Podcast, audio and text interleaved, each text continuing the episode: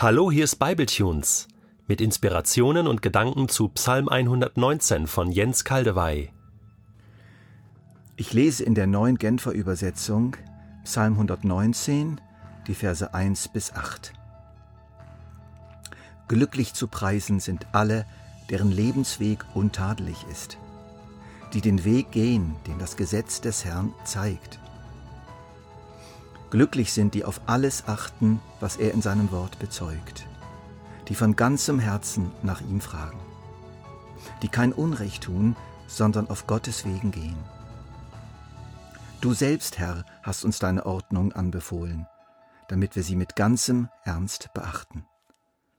Ach, dass ich doch beständig die Wege gehen möge, auf denen ich deine Bestimmung einhalte. Dann werde ich nicht in Schande enden wenn ich auf alle deine Gebote schaue. Mit aufrichtigem Herzen will ich dir danken, wenn ich immer besser deine Rechtsordnung befolgen lerne, in der sich deine Gerechtigkeit spiegelt. An deine Bestimmung will ich mich halten, verlasse du mich nur nicht ganz und gar. Deren Lebensweg untadelig ist. Untadelig, ach du liebe Zeit, da kann ich nicht mithalten. Glücklich sind, die auf alles achten, was er in seinem Wort bezeugt. O je, wie soll ich das schaffen? Schnell mal und oft liest man den Psalm so, mit einer perfektionistischen Brille.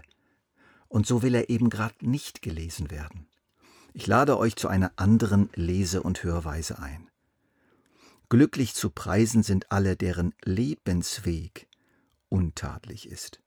Im Hebräischen steht einfach im Weg untadelig, aber die neue Genfer Übersetzung hat es gut erfasst, was damit gemeint ist, nämlich der Lebensweg, der gesamte Lebensverlauf, die langen Strecken. Man könnte auch sagen, das Normalverhalten, die Grundeinstellung, die Lebensweise oder anders die Grundrichtung, die Richtung, in welcher wir unterwegs sind. Ja, das stimmt. Wenn man direkt von weit oben auf unsere Füße einzoomen würde, vielleicht noch ein paar Meter davor und dahinter, dann erkennt man Schlangenlinien. Die alte Schlange, der Lügner von Anfang an, der, der gekommen ist, zu stehlen und zu schlachten und zu zerstören, wie es Jesus im Johannesevangelium sagt, der stößt uns immer wieder, verführt uns immer wieder, zieht uns zur Seite weg, und wir lassen uns verführen und gehen zu, zur Seite und schwanken und treten vom Weg herunter und stolpern und, und, und. Schlangenlinien, gekrümmte Wege, ständige kleine und manchmal auch größere Übertretung oder Vergehen. Vergehungen, wie es so schön heißt. Ein gutes, passendes Wort. Ja, so ist es. Unsere Wege krümmen sich immer wieder. Aber, und das ist die gute Nachricht, viele von uns, ich denke wirklich viele auch von euch, die jetzt zuhören, bleiben nicht dabei. Sie begradigen ihren Kurs wieder. Sie wenden sich wieder dem Ziel zu. Sie gehen wieder zurück auf den Weg bis sie wieder einen Schlenker nach rechts oder links machen, um dann wiederum ihren Kurs zu berichtigen. Das ist die Realität unseres Marsches, unserer langen Wanderung zum ewigen Leben. Erstaunlich. Wenn wir nahe herangehen, Schlangenlinien. Ganz und gar nicht vollkommen, überhaupt nicht perfekt. Wenn wir aber von weiter weg beobachten, von weiter oben und mal eine ganze Weile zuschauen, ist der Weg dann eben doch erstaunlich gerade. Die Schlangenlinien flachen ab, ja verschwinden sogar. Selbst wenn wir zwischendurch mal in einer Grube gelandet sind oder eine vielleicht zu lange Pause bei einem vergifteten Brunnen links vom Weg gemacht haben. Ein Bekannter von mir, der schon lange mit Jesus lebt, leidet darunter, dass er immer wieder mal allein in seinem Büro vom Weg abkommt und beim Arbeiten am Bildschirm sich in Internetseiten verehrt, die ihm nicht gut tun. Das nervt ihn. Doch die gute Nachricht ist, dass er immer wieder zurückgeht und zurückfindet auf den richtigen Weg. Warum? Die Anziehungskraft des letzten wunderbaren großen Ziels erweist sich als stärker als die Anziehungskraft der blöden Buden am Wegrand. Sein Lebensweg ist der Weg der Gebote Gottes, und er ist unterwegs auf diesem Weg, das kann ich bezeugen. Schauen wir uns mal einen weiteren missverständlichen Ausdruck an. Glücklich sind, die auf alles achten, was er in seinem Wort bezeugt. Alles. Wer macht das schon? Wer kann das schon? Hier ist aber nicht vom perfekten Buchstabengehorsam gegenüber sämtlichen geschriebenen und geäußerten Willensäußerungen Gottes die Rede, sondern von einer Achtsamkeit gegenüber dem, was Gott uns bezeugt. Wir sollen das Achten mehr gewichten als das Alles.